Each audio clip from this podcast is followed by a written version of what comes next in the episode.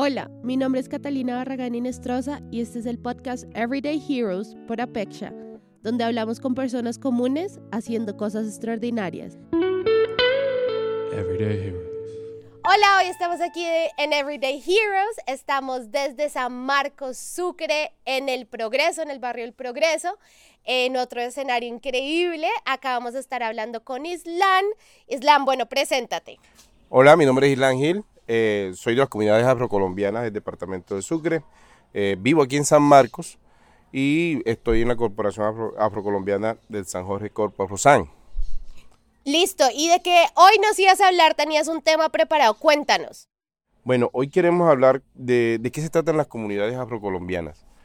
Eh, nosotros en este momento aquí en San Marcos de San Jorge y La Mojana eh, somos afros porque descendemos directamente de una estirpe afro del Lato Grande del San Jorge del Karate, ubicado en la hacienda, en la hacienda del Lato Grande del, del Karate, que era de, la, de un latifundio español de Juan de Zabaleta se casó con, con una mítica mujer a quien, a, a quien apodamos con el tiempo la marquesita.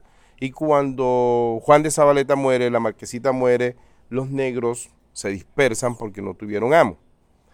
Y de esa familia, de esa familia que queda, de esas dispersas familias que eran Yolopo, que eran, que eran de la parte central y, meridional de, de la África, pues quedamos nosotros. Y aquí, por ejemplo, familias como La Guerra, La Ramos, La Falón, La Bundún, La Prasca, nos dispersamos por todo el municipio de Sucre, unos en, en Cuenca, otros en Las Flores, y los demás, en, por ejemplo, los barrios como San José, San Marquito, y lo que es la parte de Tres Chorros, barrio Kennedy, y pues nos hemos dispersado en todo el municipio. Somos más de 11.000 afrocolombianos en el municipio.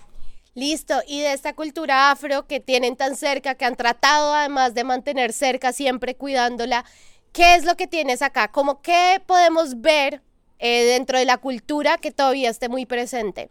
Bueno, muy presente, muy presente todavía y que se conserva, no solamente en San Marcos, sino en toda la, la costa caribe, es la parte espiritual, es la forma en que todavía nosotros nos congregamos, cómo hacemos nuestras juntanzas, cómo hacemos nuestra música, cómo hacemos nuestra danza, cómo hacemos nuestro baile, cómo son las preparaciones de nuestras comidas, cómo son nuestras construcciones. Entonces, desde allí siempre estamos, queramos o no queramos, estamos ligados a esa espiritualidad misma de África. A veces uno se, se- se- a veces uno mira videos, por ejemplo, de, de personas de África y dice, "Oh, pero mira, bailan champeta y, y nosotros somos como iguales y, no tenemos ninguna relación.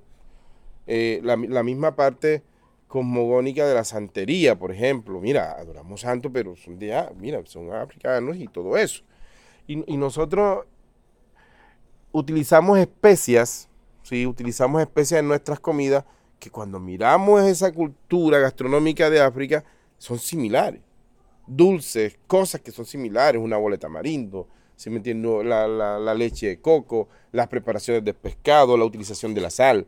Entonces nos damos cuenta que muchas de esas actividades están ligadas espiritualmente a nosotros. Están a nosotros. ¿Y, y eso cómo se ve reflejado? Se ve reflejado no solamente en el color, sino en nuestro pensamiento de libertad, en nuestra forma de pensar, eh, de ver la, política, la, la religiosidad y todo lo que nos rodea.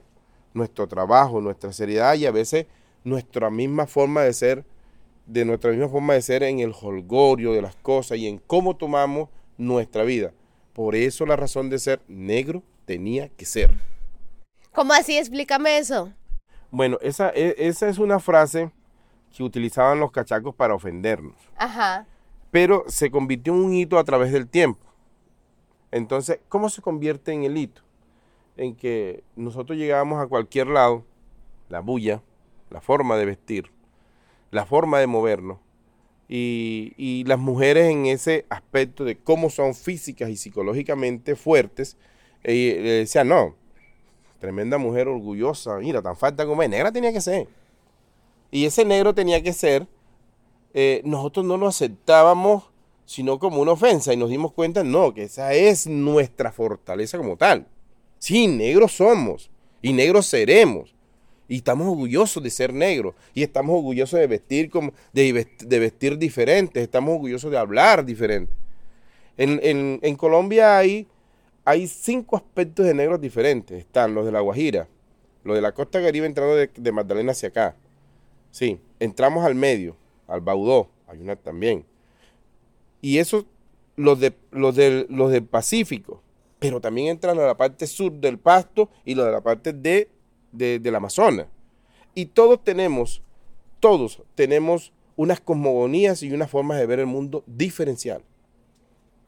No es igual entrar al Palenque que entrar a la Rochela.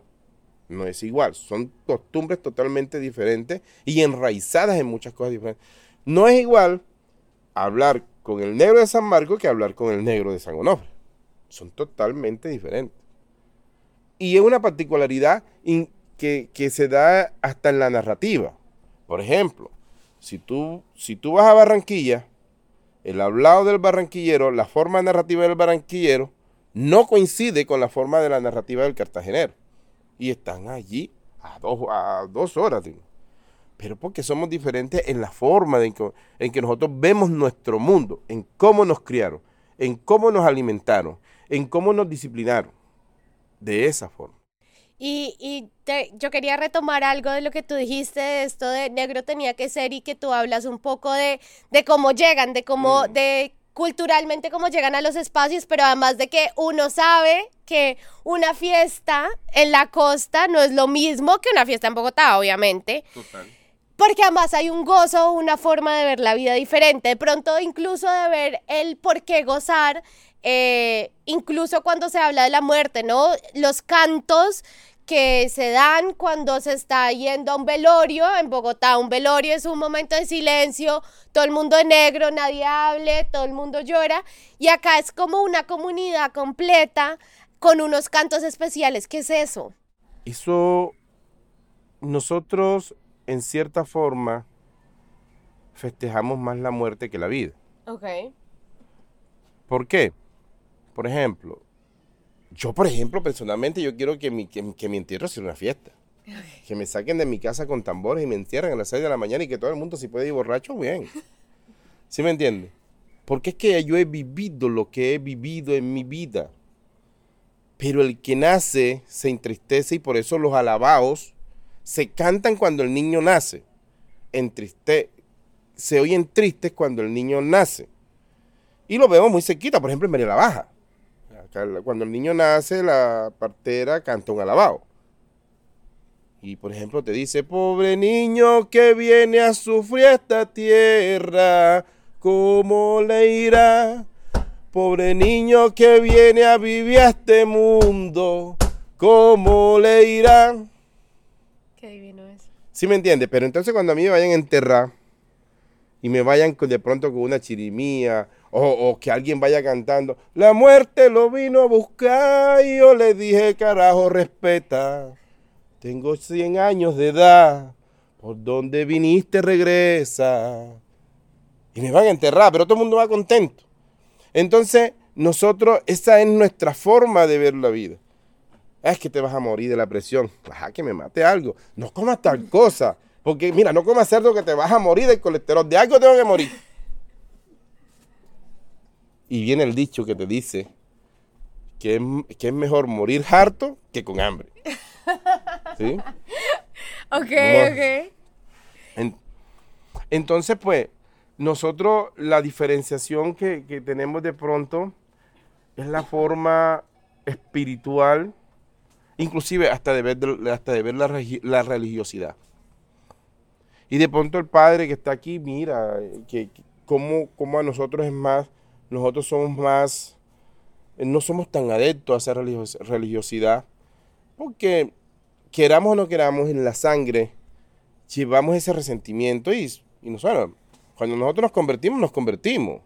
Pero sí hay 500 años de historia, sí hay 500 cosas que nos, que estuvieron, que nos, que nos trajeron aquí, porque nosotros no vinimos por gusto propio, que nos trajeron aquí y que pues eso se, a veces ese encuentro, y parece mentira, pero la genética te va heredando cosas. Y a veces, ah, pero que este man sí es, No, este man sí es peleón, claro, es la genética. No hay una guerra en el mundo donde no hay un negro metido, no hay una país de libertad donde un negro no esté metido.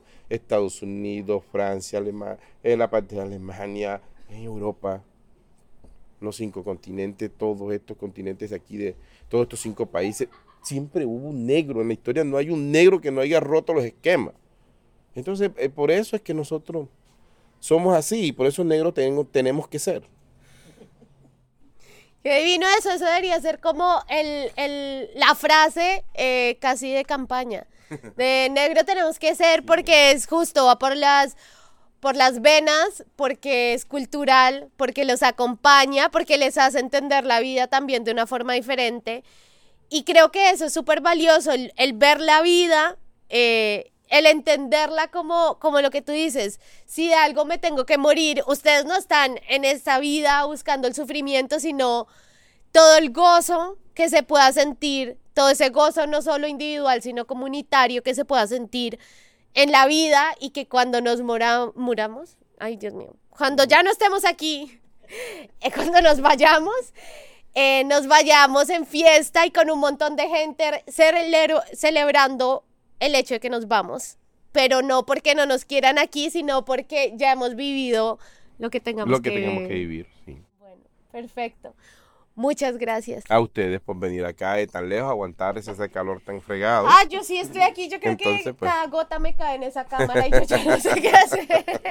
Pero a ustedes, a ustedes por mantener la cultura, por hacer esta lucha, porque cada día levantarse a contar la historia, a protegerla, conservarla y a gozarse la vida eh, es algo a lo que le debemos dar gracias y pues seguir aquí.